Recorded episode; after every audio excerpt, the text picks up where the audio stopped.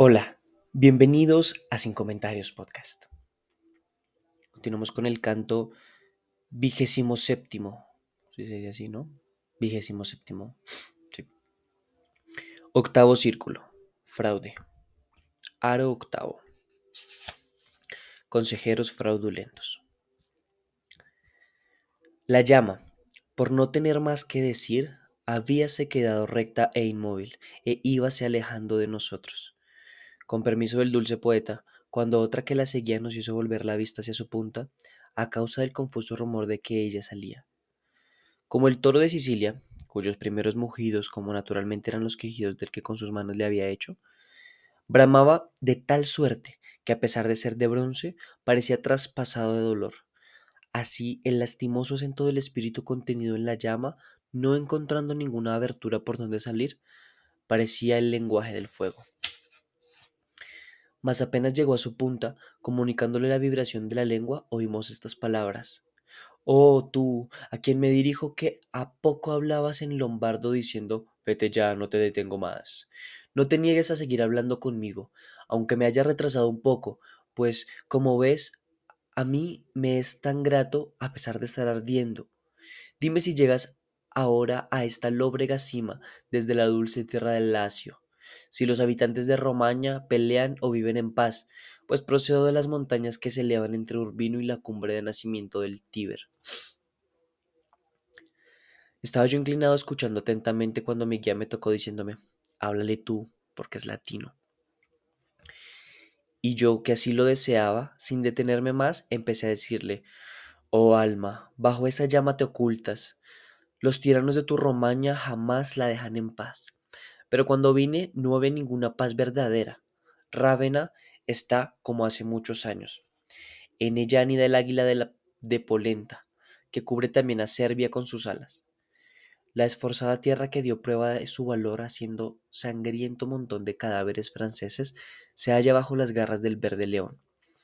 Entre paréntesis, color de las llamas en el escudo de los Ordelafi. Ese paréntesis no, no explica, pero nada y los mastines de Berruccio, el viejo y el joven, que tan cruelmente se ensañaron con montaña, siguen ensangrentando sus dientes con sus dominios.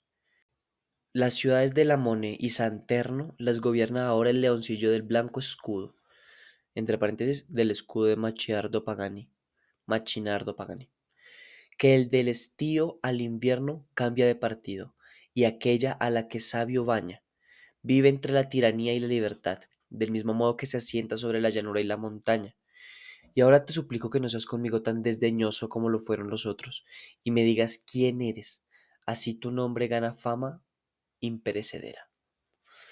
Que crepitó la llama, y moviendo a un lado y otro su aguda punta, se expresó así. Si creyera que volvías al mundo, no te respondería, pero como jamás ningún vivo salió de esta horrible cima, te responderé sin temor de divulgar mi infamia. Fui guerrero y después tomé el hábito franciscano, creyéndome que me bastaría eso para enmendar mis yerros, y ciertamente lo hubiera logrado si el gran sacerdote, entre paréntesis, Bonifacio VIII, maldito sea, no me hubiera hecho recaer en mis culpas. Mientras conservé la forma humana que mi madre me diera, me porté como el valiente león. sino no me porté como el valiente león, sino como una astuta zorra. Recorría toda la clase de astucias y engaños y los practiqué con tal arte que el eco de mis hazañas resonó por todos los ámbitos de la tierra.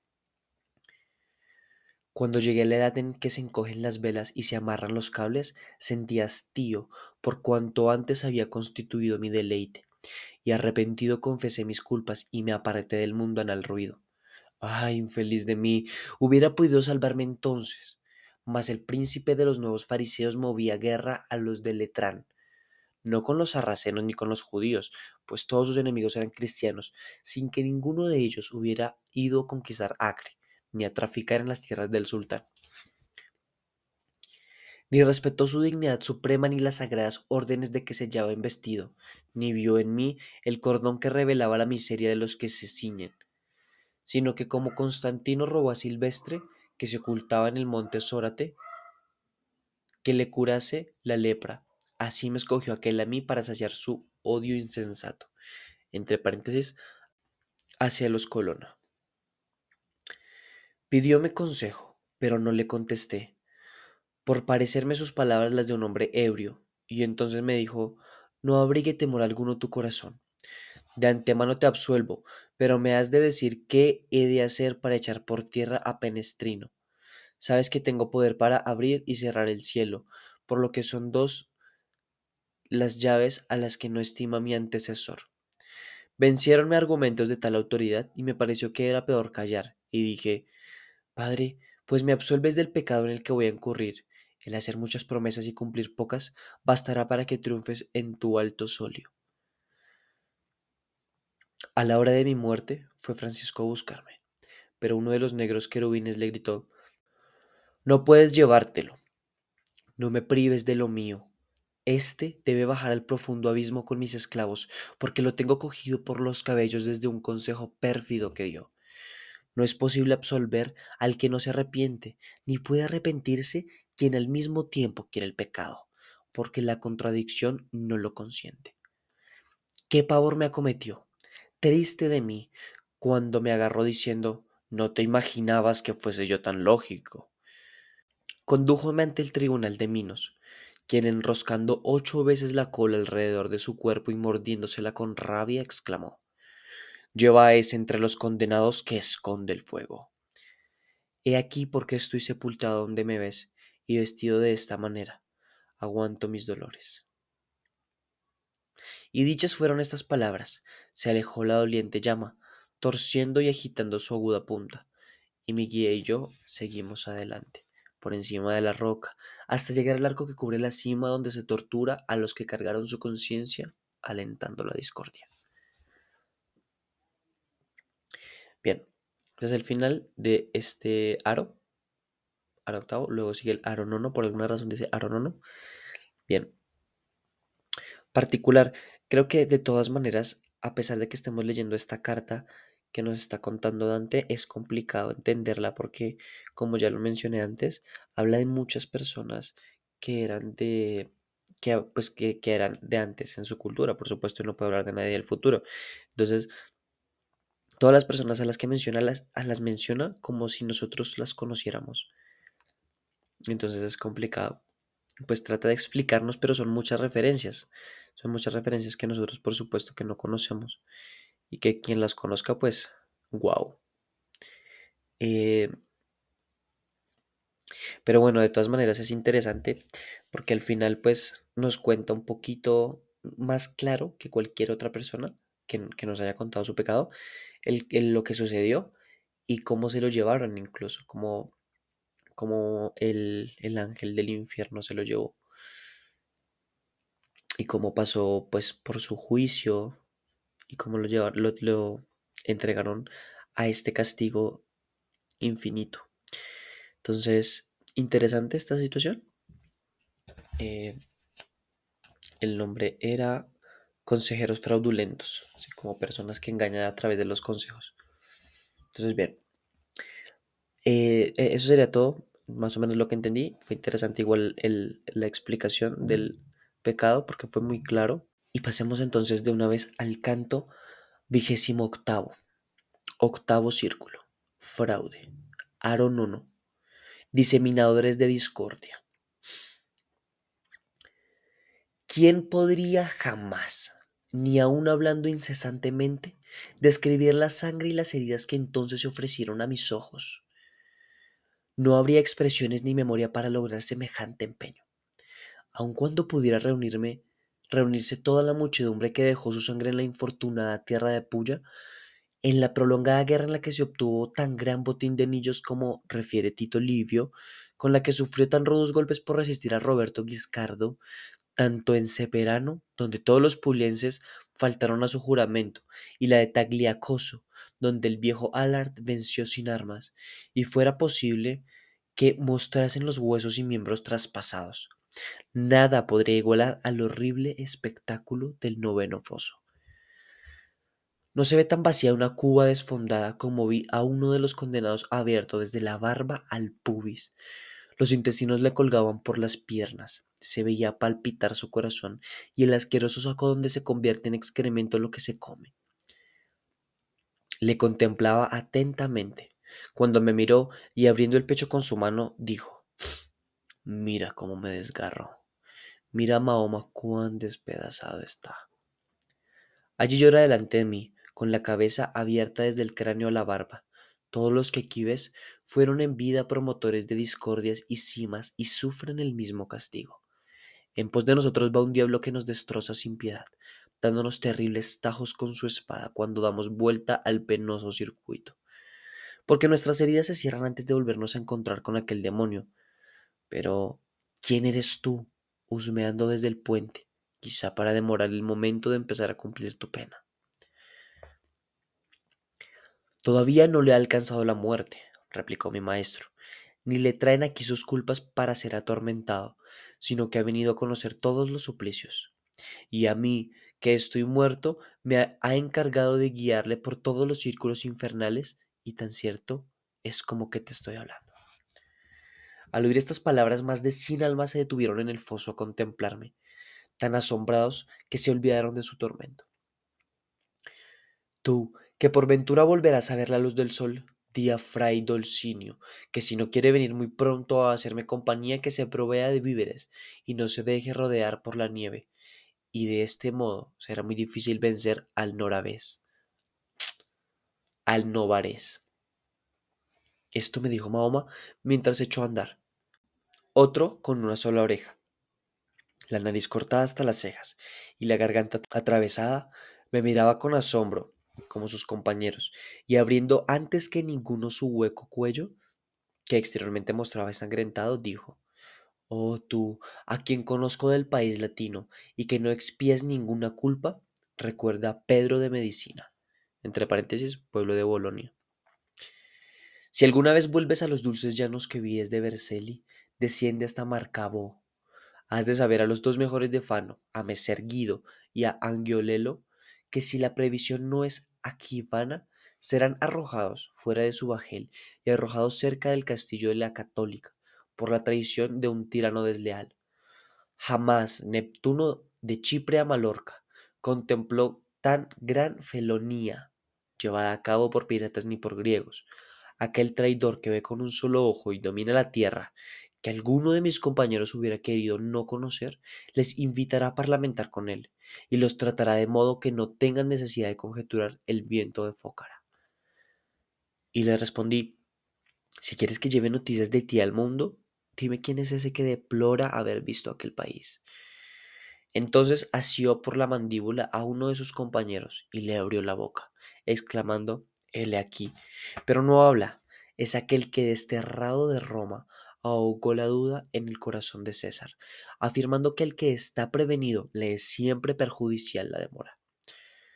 Oh, cuán consternado me pareció, con la lengua cortada desde la garganta, aquel curión tan audaz para hablar. Otro que tenía ambas manos amputadas, alzando los muñones al aire sombrío, de modo que le dejaba la cara empapada en sangre, gritó. Recordarás el nombre de Mosca, desventurado de mí, que dijo, cosa hecha, está concluida, origen de las discordias civiles de los toscanos. Y yo añadí, y de la muerte de tu raza, con lo que, acumulando un dolor sobre otro, se alejó loco de remordimientos.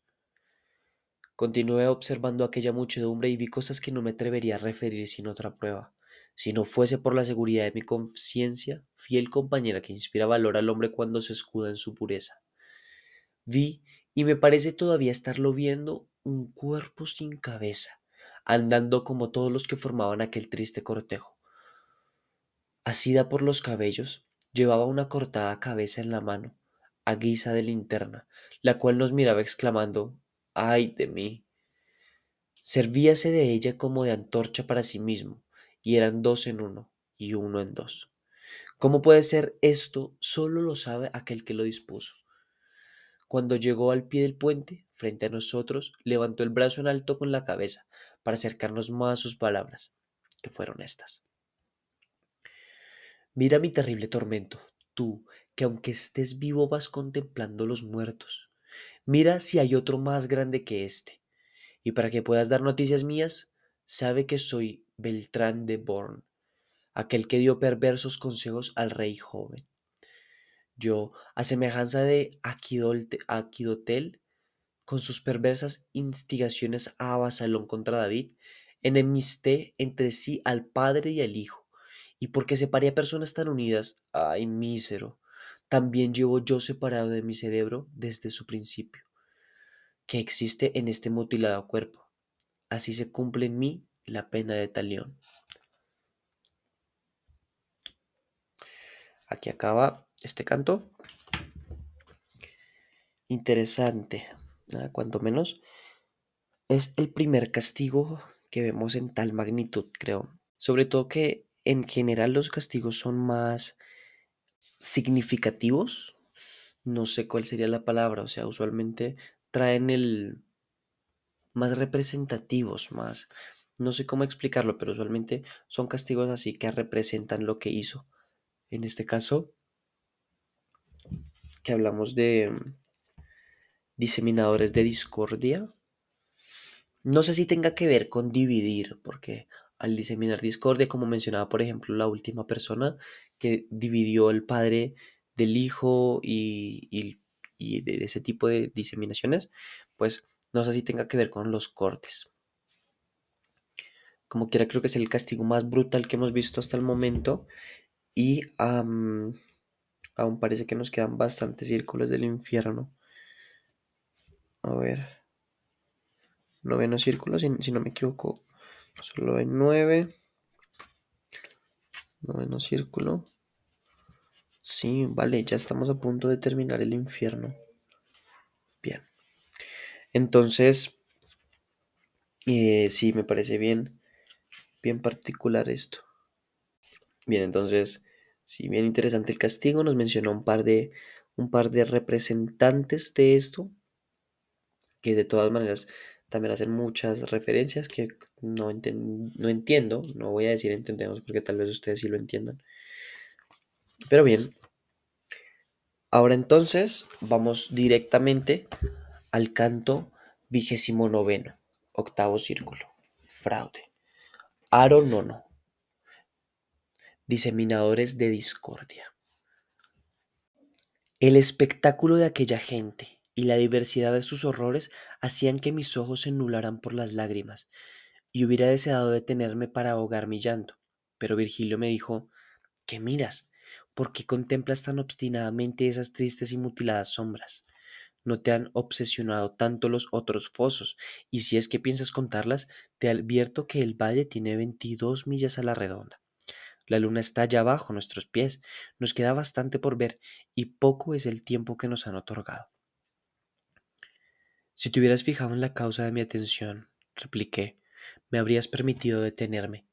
Pero mi maestro seguía andando, y yo, detrás de él, continué. En el fondo de la cavidad donde tenía clavada la mirada, me pareció advertir un espíritu de mi familia, llorando por la culpa que tan cruelmente se castiga. Y me respondió, déjale donde está y piensa en otra cosa, porque yo le vi debajo del puente, mostrándote a los demás y haciendo ademanes amenazadores y le oí nombrar Jerry de Velo. Tan distraído estabas con el que fue el señor de Altaforte que no miraste hacia aquel lado y se marchó. Oh, mi amado maestro, repuse, su violenta muerte no ha sido vengada por ninguno de los que participamos en aquel ultraje, por eso está indignado y se ha ido sin hablarme. Esto me inspira más compasión. Así íbamos discurriendo hasta llegar a un peñasco donde, de no haber oscuridad casi total, podríamos haber distinguido el fondo del otro foso. Cuando nos hallábamos en el último recinto de Malevolge, entre paréntesis, el lugar asiago, de manera que podíamos ver a los transfigurados que contenía, taladraron mis oídos sus agudos lamentos, por lo que tuve que cubrírmelos con ambas manos semejantes a los ayes que saldrían de los hospitales de Valdichiana, Marema y Cerdeña. Si entre julio y septiembre se acumulasen juntas todas sus enfermedades en un mismo lugar, eran los lamentos que allí sonaban, exhalando además una pestilencia como la que despiden los miembros gangrenados. Al descender por la izquierda la última orilla de la enorme roca, mi vista pudo descubrir con más claridad la profundidad de aquel abismo, donde la infalible justicia de Dios Supremo castiga a los falsarios que allí se encierran.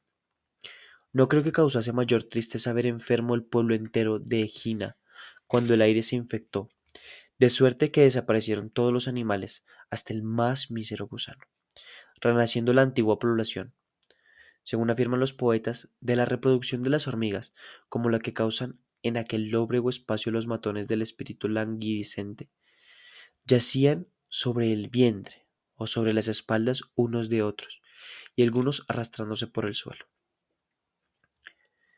Caminábamos lentamente y en silencio, mirando y escuchando a los enfermos que ni siquiera podían incorporarse.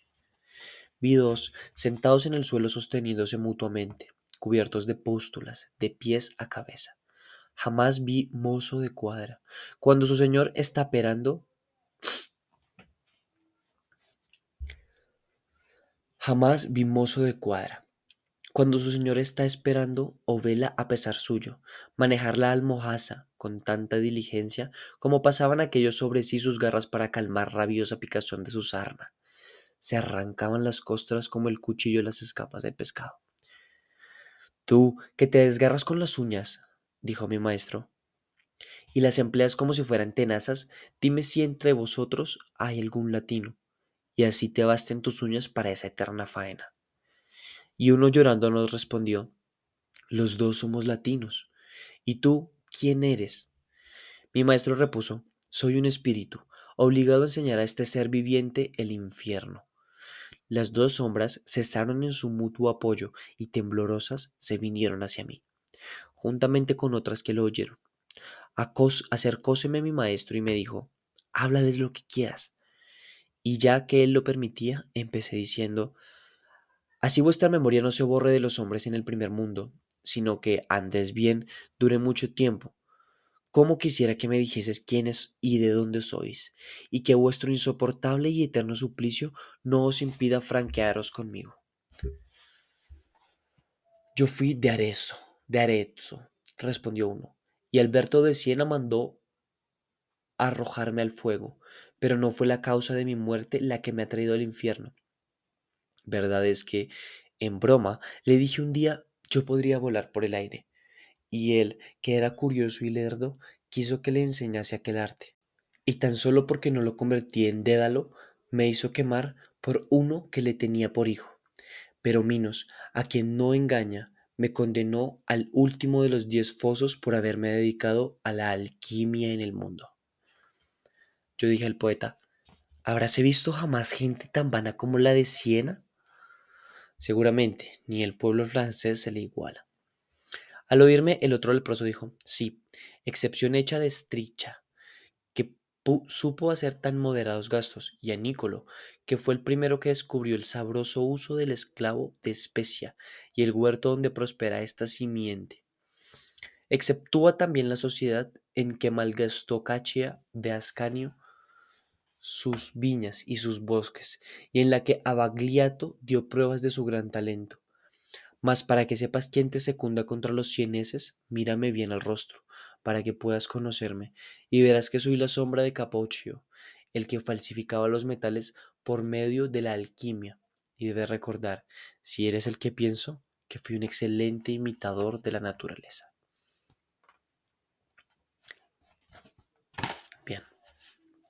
Aquí se acaba este canto particular e interesante. Em, hablamos de diseminadores de discordia, lo cual es algo que no entiendo porque los las dos personas latinos que se acercaron a nosotros a hablar de, de sus pecados nos hablan de que fueron castigados por la alquimia, por ser imitadores de la naturaleza. Para los que no tengan clara la alquimia, era o es, no lo sé, es algo que muchas personas han buscado, que es el hecho de convertir metales simples en metales preciosos, ¿sí? De esa manera, pues, se consigue oro de un, de un metal cualquiera. Entonces, es algo que, que se ha investigado, que la gente ha querido conseguir y pues antes era, del, era así más o menos como brujería, pues la gente no, no le cabía en la cabeza cómo eso podía suceder. Entonces, eh, espero no estar diciendo ninguna pendejada, pero más o menos creo recordar que es así. Y ya, eh, entonces lo que no entiendo es el, el hecho de que sean diseminadores de discordia este tipo de personas. Pero bueno, ahí están.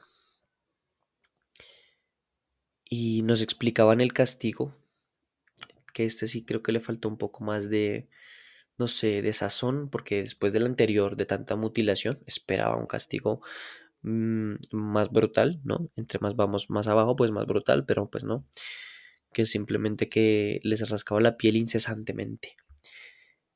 Y se quejaban. Bien. Ese sería todo mi análisis, no es mucho tampoco. También nos contaron bastante parte del canto, nos contaron pues em,